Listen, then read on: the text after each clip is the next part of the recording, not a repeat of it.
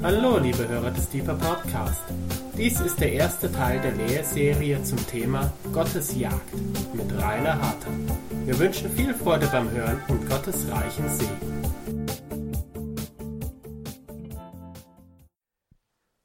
Ich freue mich, dass ihr da seid. Ich möchte am Anfang mich wieder einmal bedanken bei Regens Christian Hess, dass wir hier in diesem Haus in dieser Kirche sein dürfen. Es ist wirklich klasse, dass wir so richtig gehend eine Heimat gefunden haben und jede Woche da sein dürfen. Ist gar nicht selbstverständlich. Und da möchte ich mich ausdrücklich wieder einmal bedanken. Ich habe mich riesig gefreut auf diese Serie. Das hat der Daniel schon angedeutet. Er hat gesagt, ich war richtig wild drauf. Das stimmt. Seit Monaten freue ich mich da drauf und möchte euch teilhaben lassen an an meiner, na, ein, an einer meiner Lieblingsbeschäftigungen. Ich bin ein Jäger und ich möchte, dass wir, wenn wir hier nach diesen drei Abenden rausgehen, dass wir alle leidenschaftliche Jäger geworden sind. Aber hier in der Einführung oder auf der Einführungsfolie könnt ihr schon lesen, wie Daniel gesagt hat, wir jagen nicht, um zu erlegen. Wir haben, sind hinter keinem Opfer her, sondern wir jagen paradoxerweise, um selber zu erliegen, um jemandes Schönheit, jemandes Liebe, jemandes Gnade zu erliegen. Und es geht um die Jagd nach Gott in diesen drei Teilen. Ich möchte eingangs sagen, dass es, äh, dass diese drei Abende hm, mehr so in Richtung Ermutigung und Herausforderung gehen und nicht so eine klassische Lehre, wie ihr das sonst gewohnt seid, darstellen, mit vielen Bibelstellen und so weiter. Die werden auch vorkommen, aber ich möchte eigentlich euch in besonderer Weise herausfordern, Gott nachzujagen. Wir kennen aus der deutschen Sprache dieses, ähm, diesen Spruch, er oder sie rennt dem oder der oder der Sache nach ja, der eine rennt dem Geld nach, der andere rennt, ich weiß nicht was nach, suchst dir aus. Und ich stelle mir die Frage in meinem Leben und in unserem Leben als Gebetshausgemeinschaft und von euch in eurem Leben als Gäste heute Abend, wem laufen wir eigentlich nach? Wem rennen wir nach? Hinter was sind wir her? Gibt es etwas, auf das wir richtig heiß sind? Das wollen wir haben und wir sind bekannt dafür, dass wir heiß sind und etwas hinterher jagen. Mike Bickel, der Leiter vom Gebetshaus in Kansas City, hat einmal gesagt, Zitat, meiner Ansicht nach kommt die größte Gefahr, die heute die Kirche bedroht, nicht von außen, sondern von innen. Es ist, schreibt er weiter, der Mangel an Liebe zu Gott, die Lauheit der Kirche, die heute der schlimmste Feind ist. Jetzt müsst ihr keine Angst haben, dass ich euch irgendwie die Bibel um die Ohren schlag und euch sage, ihr seid alle schlecht. Ich meine, ihr seid mindestens so schlecht wie ich. Wir sind alle irgendwie schlecht, deswegen brauchen wir einen Erlöser. Aber ähm, es geht nicht darum, uns in unserer Schwachheit runterzuziehen, sondern es geht darum, dass wir durch diese drei Abende ermutigt und herausgefordert werden. Aber ich möchte euch herausfordern. Herausfordernd deswegen, weil die Kirche in Deutschland Belebung braucht. Und da spielt es gar keine Rolle, ob das die katholische Kirche, wie wir heute Abend in einer sind, die evangelische Kirche oder verschiedene freikirchliche Strömungen sind. Die Kirche muss wieder in Bewegung kommen. Die Kirche ist in Deutschland wenig sichtbar. Und deswegen möchte ich gern zum großen Halali blasen und sagen, lasst uns zu Jägern werden, dann werden wir sichtbar und ich möchte in diesen drei Abenden sichtbar für die Gesellschaft, für die Nichtchristen in der Gesellschaft, möchte an diesen drei Abenden folgende Punkte behandeln. Ich möchte gern anschauen mit euch, warum ist es lohnenswert, einen Lebensstil des Jagens zu führen. Was haben wir davon? Ist ja immer eine wichtige Frage. Ja, wir wollen ja gern was davon haben. Deswegen sind wir ja auch hier an diesem Abend. Die zweite Frage ist, was haben denn andere davon, dass wir zu Jägern werden? Ich habe ja eigentlich erwartet, dass die Katharina heute Abend mit dem Dirndl den Lobpreis leitet, passend zum Thema, aber den Gefallen hat sie mir nicht getan.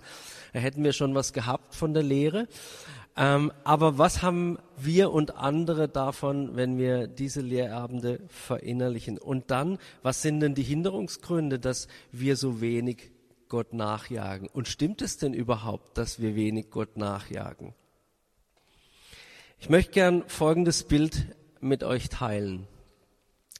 Ich äh, bin ziemlich sicher, dass äh, dieses Schiff heißt Endurance, habe nicht nachgeschaut, äh, aber manche von euch haben die ähm, Antarktis-Expedition gelesen von den großen Forschern hier, Shackleton.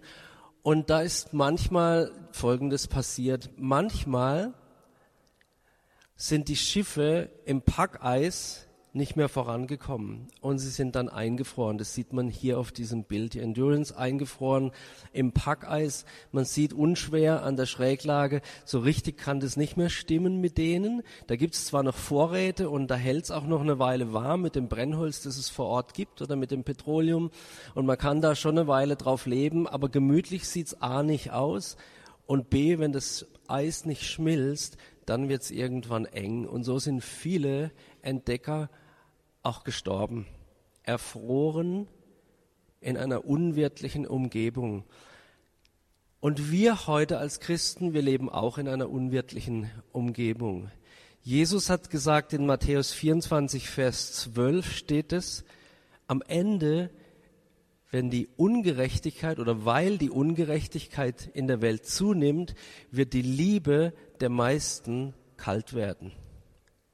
Wer aber ausharrt bis ans Ende, der wird errettet werden. Ich habe den Vers schon einmal äh, euch vorgestellt. Ist einer der biblischen Aussagen von Jesus Christus, der mich am meisten schockiert und trifft und der mir immer wieder neuen Zündstoff dafür gibt, nicht stehen zu bleiben, nicht mit dem Status quo zufrieden zu sein. Ich möchte nicht so enden wie die Endurance, am Ende, weil die Ungerechtigkeit zunimmt, wird die Liebe der meisten kalt werden.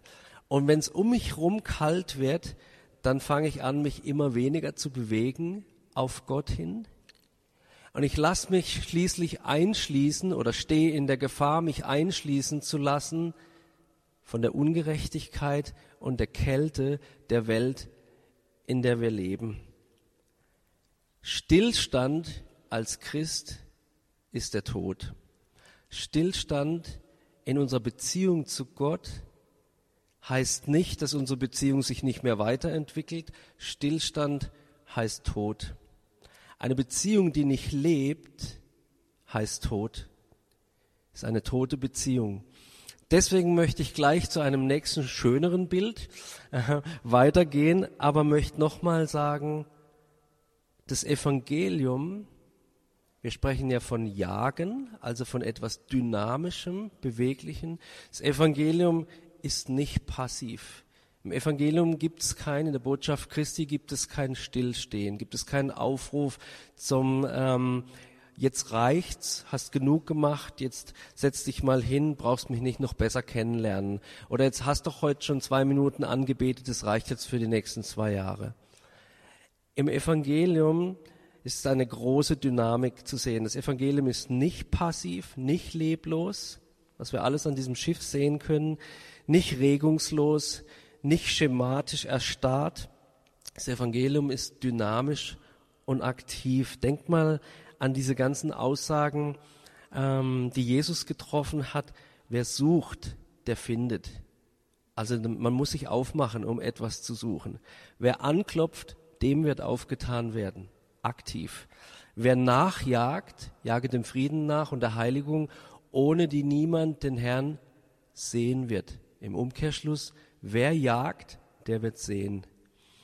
Wer hergibt, wird empfangen. Wer glaubt, ist auch was Aktives, nicht was Passives Glauben. Wer glaubt, wird gerettet werden.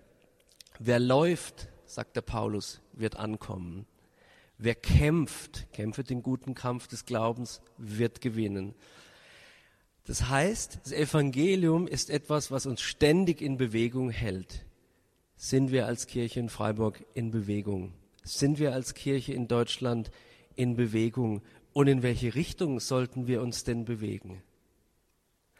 Ich habe heute einen Vers mir aufgeschrieben. Hoffentlich klappt das jetzt ähm, nebenher mit einer anderen App hier auf dem Gerät. Da steht in Hosea 6, Vers 3. Da steht etwas über das Ziel unserer Jagd. Dort heißt es im Propheten Hosea, Kapitel 6, Vers 3, so lasst uns ihn, also Gott, erkennen. Ja, lasst uns nachjagen der Erkenntnis des Herrn. Lasst uns nachjagen der Erkenntnis des Herrn. Also sogar die Heilige Schrift lädt uns ein, ruft uns auf zu dieser Jagd. Lasst uns nachjagen. Unser Ziel ist, wir wollen und wir müssen und wir dürfen den Herrn besser erkennen. Ich habe am, am Sonntag Geburtstag gefeiert 30 Jahre ist es her, seit ich, äh, 30 Jahre nehmt ihr mir nicht ab, aber 30 Jahre ist es her, seit ich mich bekehrt habe. Es war am 14. Februar. Ähm, und seit diesen 30 Jahren versuche ich diesen Gott am Rockzipfel zu kriegen. Da ist mir die blutflüssige Frau aus dem Evangelium ein Beispiel, die hat sich nicht abhalten lassen ja, es gibt Widerstände in unserem Leben und es gibt Situationen, wo wir die Falschen zu sein scheinen. Aber wenn wir Jesus wirklich haben wollen, und ich vermute, dass wir das alle wollen, dann gibt es ein schlimmes Wort, über das ich nachher noch sprechen werde. Dieses Wort heißt muss. Wir müssen etwas tun. Heute Abend werde ich ein paar Sachen über das Wort müssen und muss sagen. Und diejenigen, die mich kennen, die wissen, dass ich ein echter Kämpfer gegen Leistungsorientierung bin. Ich kann es nicht haben, wenn Prediger von vorne sagen, ihr müsst dieses und jenes tun, damit ihr heiliger werdet und so weiter. Das finde ich schlimm. Ja, noch mehr arbeiten, noch mehr dieses und jenes tun. Aber es gibt tatsächlich etwas, was wir tun müssen. Wenn wir Jesus haben wollen, wenn wir näher zu ihm kommen wollen, dann müssen wir bestimmte Dinge tun. Da möchte ich heute Abend kurz drüber sprechen. Und ich hoffe, das setzt euch nicht unter Druck, sondern fordert euch heraus. Also, wir wollen alle nicht so sein wie dieses Schiff im Eis eingefroren, sondern wir sehnen uns danach, weiterzufahren.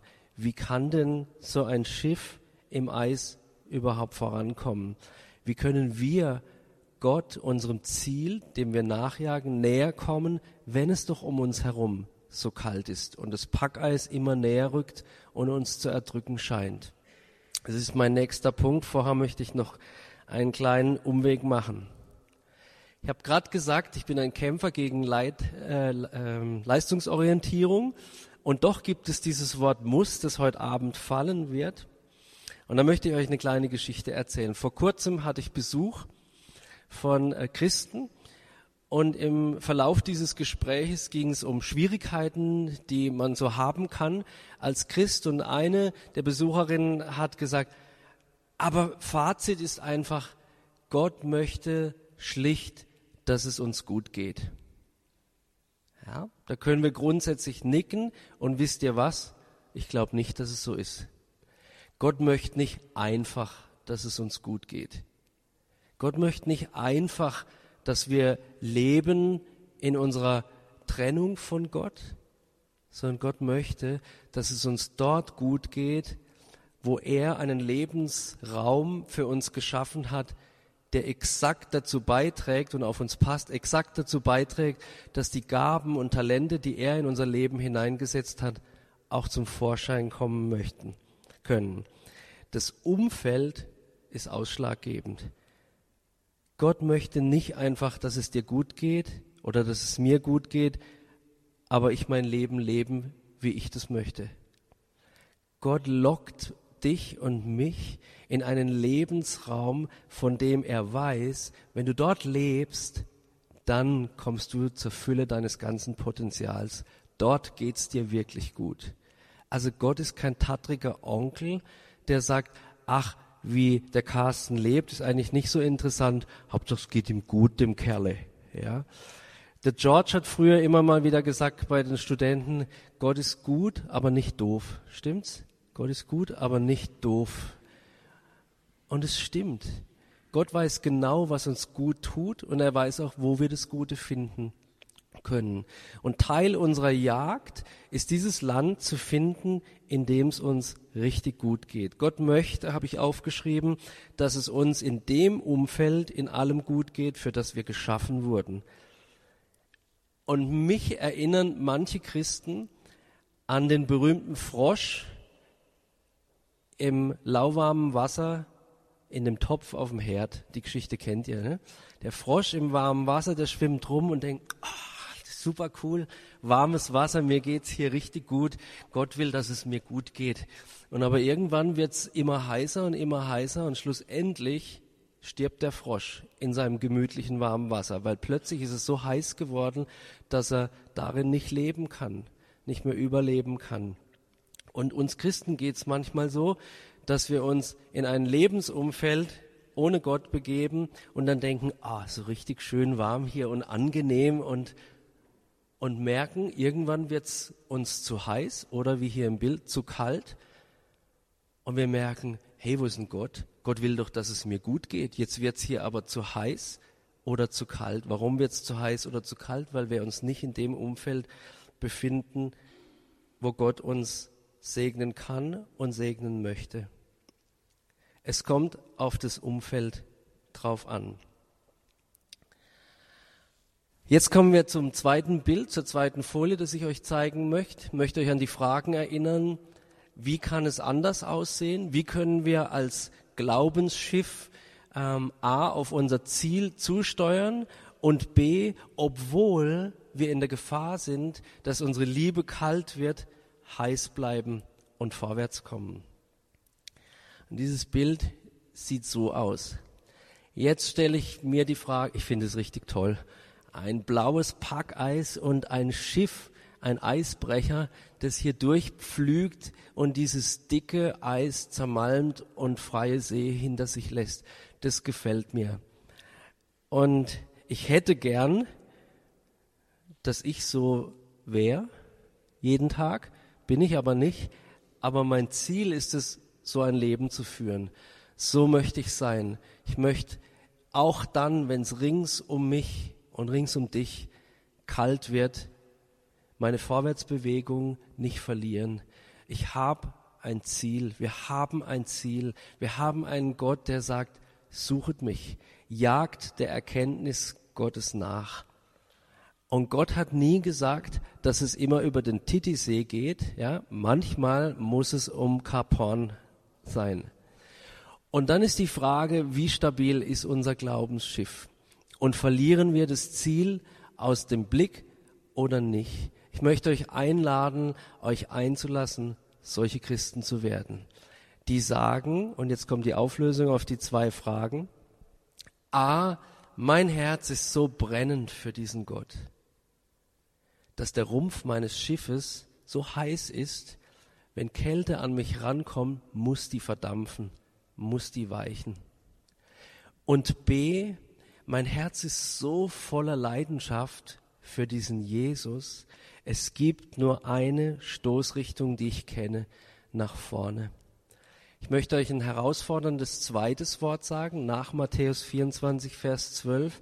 Ein zweites Wort heißt, ähm, wer die Hände an den Pflug legt und zurückschaut, ist untauglich für das Reich Gottes. Uh, das sind so Verse, die, die höre ich gar nicht so gern oder die hören wir nicht so gern, müssen das aber immer im Kontext dessen sehen, dass Gott Liebe ist. Gott sagt, wenn wir anfangen, durchs Eis zu pflügen und uns dann überlegen, oh, vielleicht ist die Richtung doch nicht so die richtige, vielleicht übertreibe ich es doch ein bisschen mit Gott, vielleicht sollte ich doch ein bisschen langsamer machen. Was passiert mit diesem Schiff, wenn es in die andere Richtung fährt, da gibt es nicht den Eisbrecher, diese große Nase vorne. Er würde rückwärts nicht durchkommen, wenn zwei Kilometer weiter hinten das Eis wieder zugefroren ist. Zurück ist schlecht. Gott hat uns so angelegt, dass unser Leben eine Richtung hat nach vorne, zu ihm hin. Und wir sind untauglich, für die Verheißungen des Reiches Gottes im Sinne von, wir versperren uns selber den Weg, wir kommen nicht in den Genuss dessen, was Gott für uns hat, wenn wir zurückschauen. Ich möchte euch einladen, nach vorne zu schauen. Die Jagd nach Gott, wir gehen jetzt weg von den Schiffsbildern, die Jagd nach Gott führt uns auf unbekanntes Territorium. Ich habe in meinem äh, Christsein festgestellt, ich kann mich einrichten in einem Glaubens- und Gottesbild, in dem es mir gut geht, das so einigermaßen ungefährlich ist. Oder ich kann die Entscheidung treffen, zu sagen, ich will dir nachjagen, Gott, und ich will dich mehr erkennen. Und für mich, mir geht's so, was anderes will ich gar nicht haben. Manchmal stelle ich fest, boah, dieser Gott ist realer, als mir lieb ist. Ich weiß nicht, ob ihr so eine Erfahrung schon gemacht habt, dass man feststellt, dieser Gott ist wirklich Gott. Dieser Gott ist wirklich heilig. Dieser Gott ist wirklich vollkommen rein. Und eigentlich könnte ich es niemals aushalten, in seiner Gegenwart zu sein. Aber er ruft mich in seine Gegenwart. Und in seiner Gegenwart entdecke ich eine Liebe und eine Schönheit, die mit nichts zu vergleichen ist. Aber, und da kommen wir langsam zu unserem Wort muss, müssen, ich muss was dafür tun. Ich muss was dafür tun. Lasst uns noch folgendes, folgende Beispiele anschauen. Wenn ich unterwegs bin, begegnen mir immer wieder die gleichen ähm, Sehnsüchte in Menschen, die schon langgläubig sind. Ich habe neulich mit einem jungen Leiter einer Gemeinde gesprochen, der hat mir gesagt, Leiterschaft ohne Intimität ist vorbei, habe ich erkannt. Das hat er richtig erkannt. Leiterschaft ohne nah bei Jesus zu sein, ohne ihm nachzujagen, ist vorbei. Du kannst keine ähm, Gemeinde mehr, also kannst es versuchen, aber du kannst keine Gemeinde mehr leiten, kein Gebetshaus leiten. Und ich wage mich so zu versteigen, zu sagen, auch keine kleine Gruppe wie ein Hauskreis, wenn du nicht nah bei Jesus bist.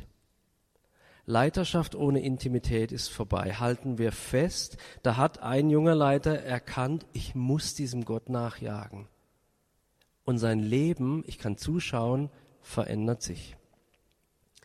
Ich habe mit einem Pastor gesprochen vor einiger Zeit, der hat zu mir gesagt, Rainer, ich frage mich, was das soll, als Pastor von Sonntag zu Sonntag mich zu hangeln, von Gottesdienst zu Gottesdienst.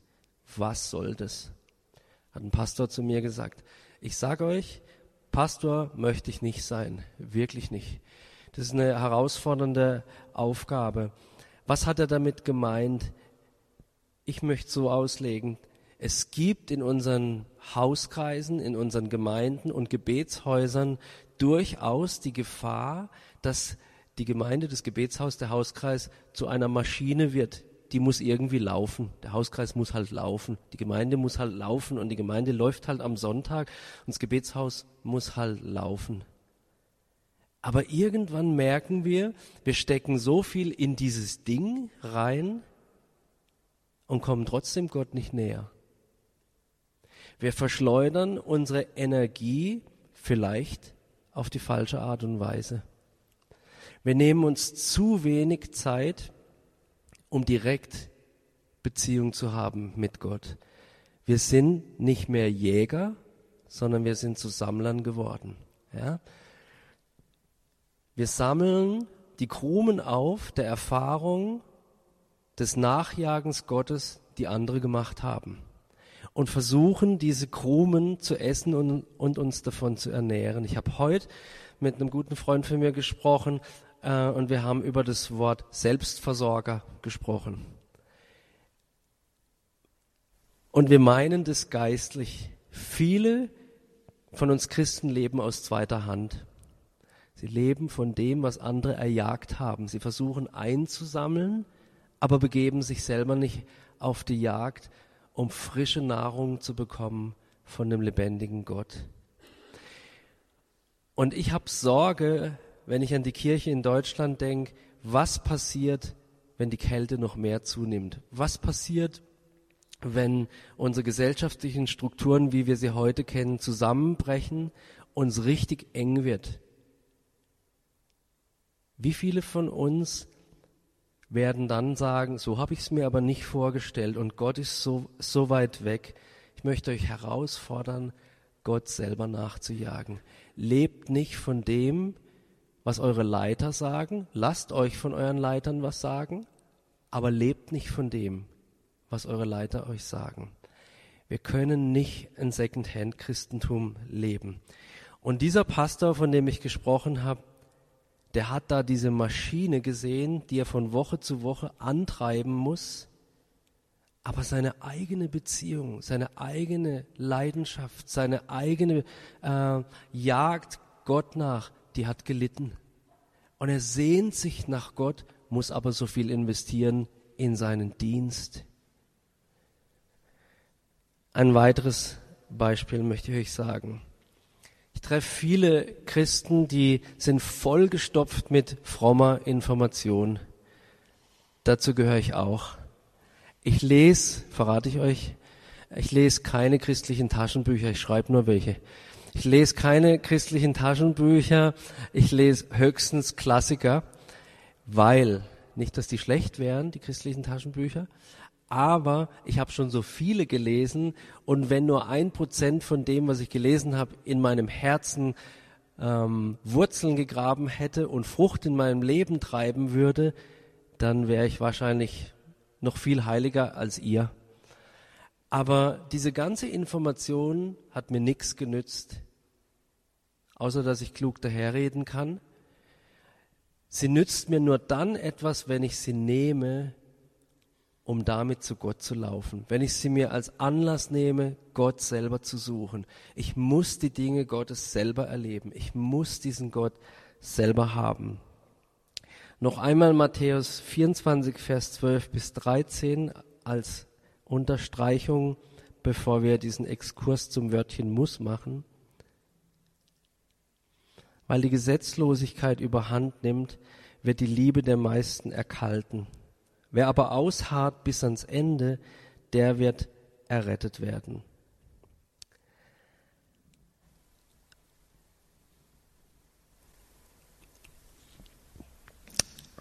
So. Ich möchte euch einen Bibelvers vorlesen aus dem Hohelied, Hohelied Kapitel 1, Vers 4. Ich liebe diesen Vers. Dort spricht die Sulamit, dieses Hirtenmädchen, das im Hohelied beschrieben wird, die ihrem Geliebten nachjagt. Ja, also sie ist auch eine Jägerin. Sie hat auch geschmeckt, dass dieser König so herrlich ist, dass sie ihn haben muss. Sie muss ihn haben. Und sie macht sich auf und jagt ihm nach. Und im Hohelied Kapitel 1, Vers 4 steht, ich ergriff ihn und ließ ihn nicht mehr los. Ich ergriff ihn und ließ ihn nicht mehr los. Ich habe darüber nachgedacht, was das bedeutet und wieder kam ich zu dem Ergebnis, aha, also auch dieses Sulamit hat kein, keine statische Beziehung gehabt zum König. Selbst als sie ihn hatte, war sie aktiv. Sie ließ ihn nicht mehr los. Loslassen, nicht loslassen, festhalten ist aktiv. Stimmt ihr mir da zu? Wir können das ganz leicht testen. Ihr kennt das Mittel für zehn Minuten Büroschlaf, wie man nach zehn Minuten aufwacht, kennt ihr? Man setzt sich auf seinen Stuhl, nimmt einen Schlüsselbund in der Hand, in die Hand und wenn man einschläft, dann erschlaffen die Muskeln, dann fällt der Schlüsselbund runter, klärt und man wacht auf. Also das wisst ihr, was George und ich so tagsüber treiben. Wir wechseln höchstens die Schlüsselbunde aus und das bedeutet, sobald ich nicht mehr aktiv bin, funktioniert etwas nicht mehr. Loslassen heißt Deaktivierung und festhalten, nicht mehr loslassen, ist etwas Aktives. Es kostet mich Kraft, ist eine Aktion, Gott festzuhalten. Und das ist etwas, was wir tun müssen. Ich muss dich haben, sagt die Sulamit. Ich muss dich haben.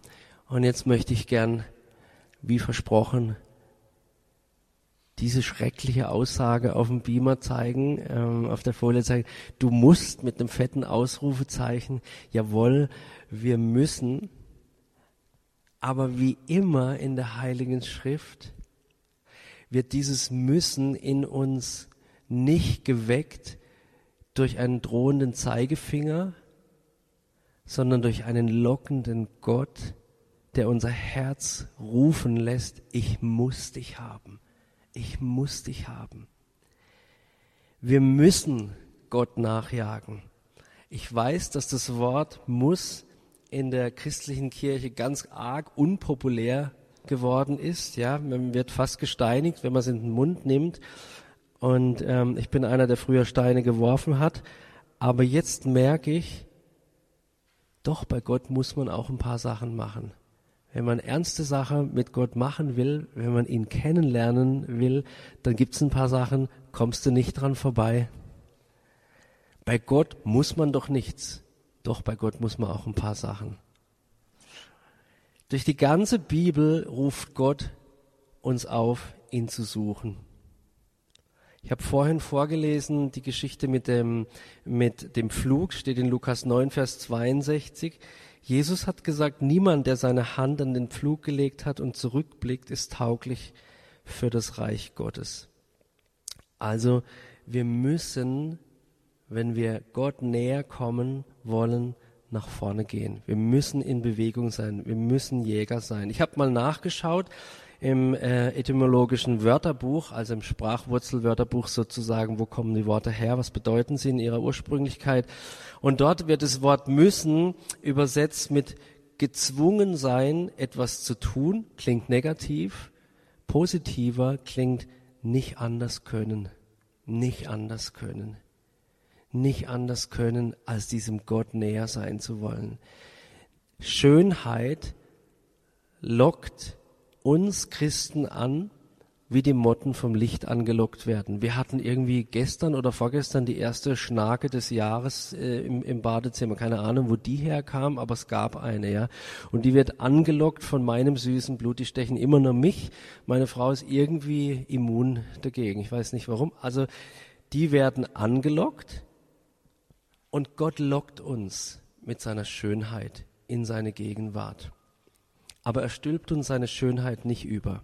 Er lockt uns, so dass wir, wenn wir einmal seine Schönheit erlebt haben, sagen, ich muss dich haben. Ich muss mehr von dir haben. Es geht nicht anders. Ich muss mehr von dir haben. Im Duden heißt es, erste Bedeutung muss oder müssen, einem von außen kommenden Zwang unterliegen, etwas, das zwangsläufig notwendig oder zwangsläufig notwendig sein, damit etwas Bestimmtes geschieht. Also müssen heißt, zwangsläufig ist es notwendig, damit etwas Bestimmtes geschehen kann. Zwangsläufig ist es notwendig, dass meine Frau mir ab und zu sagt, dass sie mich lieb hat. Das ist echt notwendig. Also das darf nicht nur einmal im Jahr sein. Ich habe heute mal äh, in der Vorbereitung überlegt, wie oft im, im Schnitt ich meiner Frau sage, dass ich liebe und ich vermute, dass es Minimum einmal am Tag ist. So oft macht sie es bei mir nicht, aber mir ist es einfach ein Anliegen. Es kommt aus meinem Herzen raus. Ich habe dich so lieb und das ist zwangsläufig. Das, dafür muss ich mich nicht entscheiden. Ich will's von ihr hören, weil ich sie so schön finde und weil ich ihre Liebe so genieße. Und ich möchte es ihr so gern geben, weil ich sie so schön finde und ihre Liebe so genieße. Und genauso ist es mit Gott. Gott möchte, dass wir ihm näher kommen, ihm sagen, dass wir ihm lieben, weil er so schön ist und uns so sehr liebt. Also wir müssen zwangsläufig etwas tun, nämlich Gott nachjagen, damit etwas Bestimmtes geschieht, wir ihn nämlich besser kennenlernen. Erklärung 2 lasse ich jetzt weg, habe vier Stück und drei lasse ich auch weg. Vier, der Duden sagt, das Wort müssen drückt aus, dass etwas erstrebenswert, wünschenswert ist.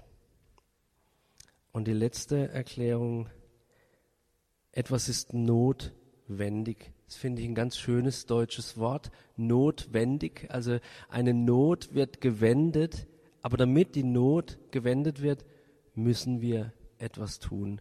Not wendet sich nicht von alleine.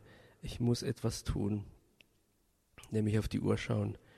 So, aber wir haben noch ein bisschen. Also, man muss müssen, wenn man ein Ziel erreichen möchte. Man muss, wenn man nicht anders kann, dann muss man. Der Paulus schreibt im 1.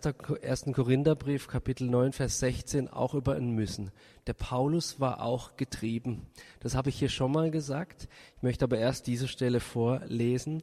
Der Paulus sagt, wenn ich das Evangelium verkündige, so habe ich keinen Ruhm, denn ein Zwang liegt auf mir. Ich muss das Evangelium verkündigen.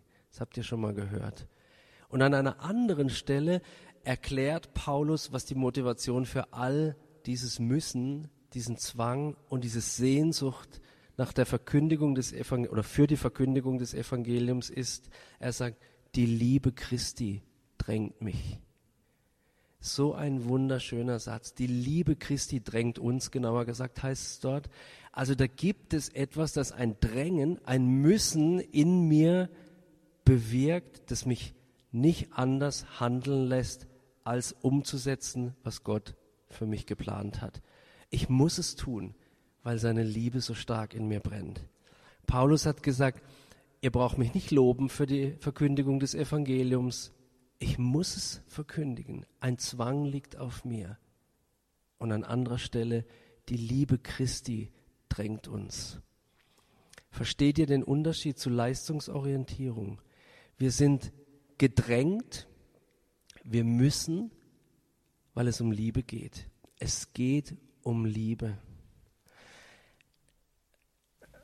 Ich bin jetzt äh, nächstes Jahr 30 Jahre verheiratet und ähm, in diesen 30 Jahren gab es gute und schlechte Zeiten. Und die letzten, die letzten Zeiten sind richtig gut. Wir haben eine wunderschöne Phase ich kann euch das große, tiefgeistliche Geheimnis verraten für eine glückliche Ehephase. Die Kinder sind erwachsen.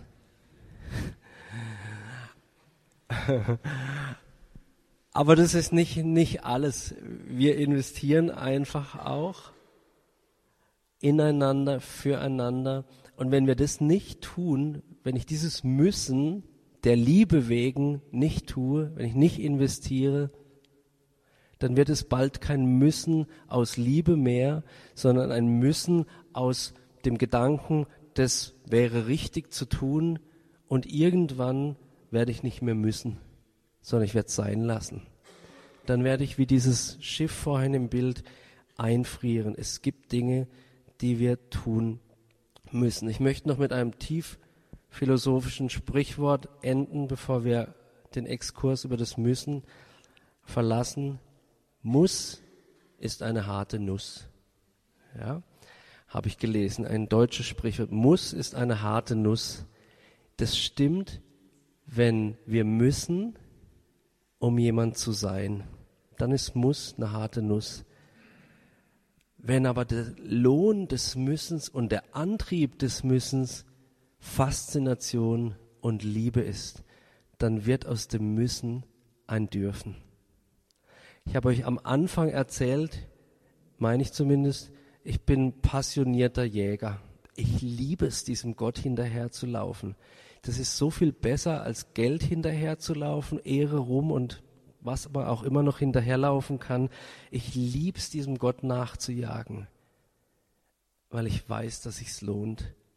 Ich weiß, oder hier muss ich vorsichtig sein, ich gehe davon aus, dass ich in einem Jahr Gott besser kenne als heute, weil ich ihn nachjagen will. Nicht, weil ich große Offenbarungen hätte in der Nacht, dass Gott mich weckt. Ja, mir tun immer die Leute leid, die sagen, Gott weckt mich in der Nacht und dann muss ich eine Stunde beten. Ich bin immer froh, dass er mich schlafen lässt. Also keine großen Offenbarungen in der Nacht. Ich für meinen Teil muss diesen Gott suchen, aber es rentiert sich. Ich bin fasziniert von ihm. Und wenn ich denke, dass ich nur so wenig erkannt habe bisher und dass es da noch viel, viel mehr geben muss, Mann, das lässt mich die Stiefel schnüren, das Gewehr laden und diesem Gott hinterher rennen. Gut. Vielleicht, gerade nächstes Mal bringst mir den Jagdhut mit. Philippa 3, Vers, Verse 12 bis 13. Mit dem kann ich mich absolut eins machen mit der Aussage des Paulus. Und da werdet ihr jetzt ein paar Begriffe wieder treffen oder wieder finden, wieder hören, die ich bereits angesprochen habe. Der Paulus schreibt hier, nicht, dass ich es schon ergriffen habe oder schon vollendet bin. Also wir sind noch nicht da, wir sind noch nicht da. Ich jage ihm aber nach. Ich jage ihm aber nach.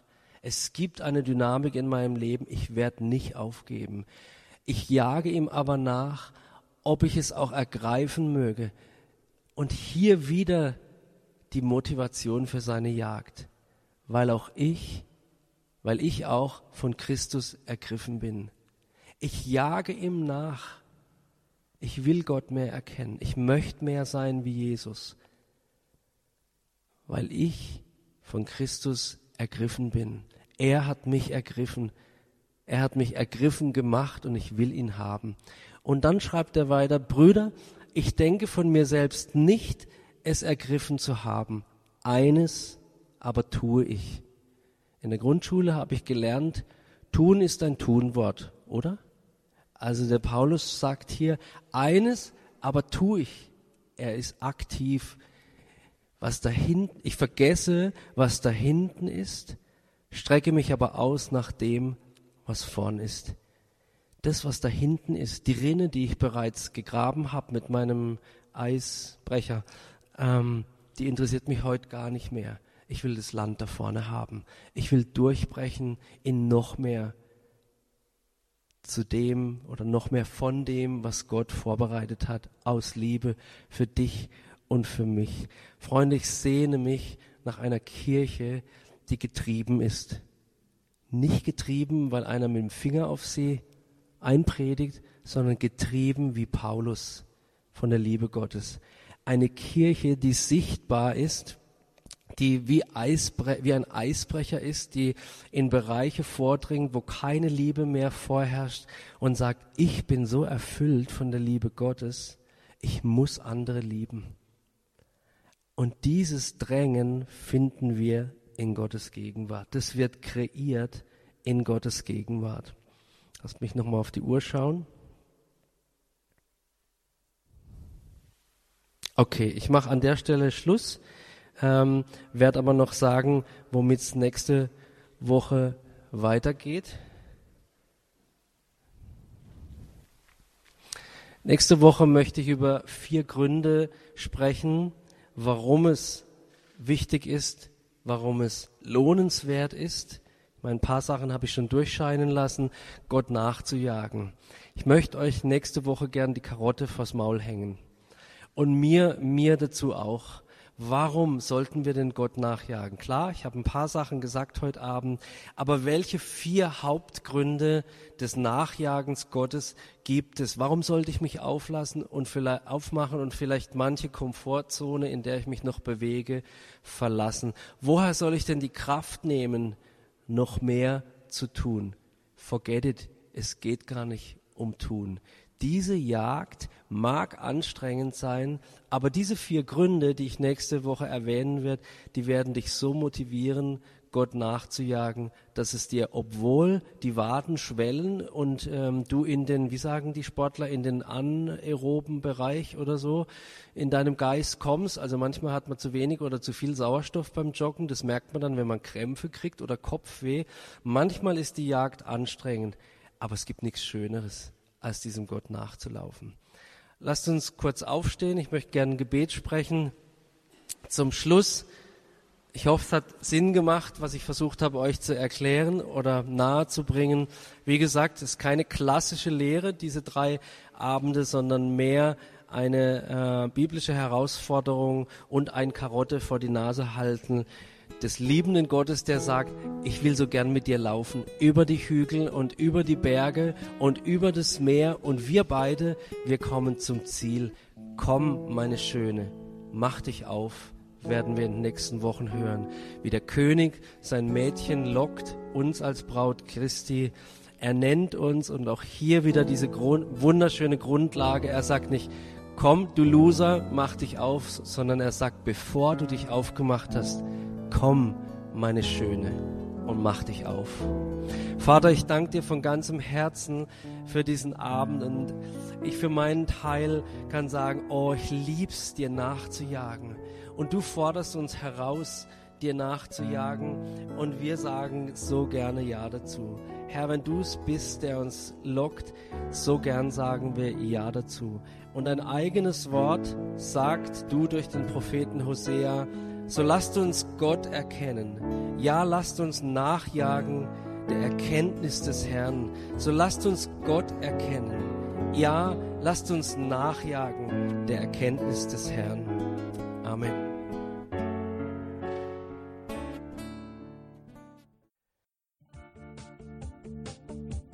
Liebe Hörer, wenn Sie noch weitere Abende aus unserer Deeper-Serie mit- und nacherleben möchten, so besuchen Sie uns einfach auf unserer Webseite www.gebetshaus-freiburg.de. Dort erfahren Sie auch, wo Sie uns finden können und wie Sie unsere Arbeit unterstützen können. Wir hoffen, Sie hatten viel Freude beim Hören und wünschen Ihnen Gottes reichen Segen.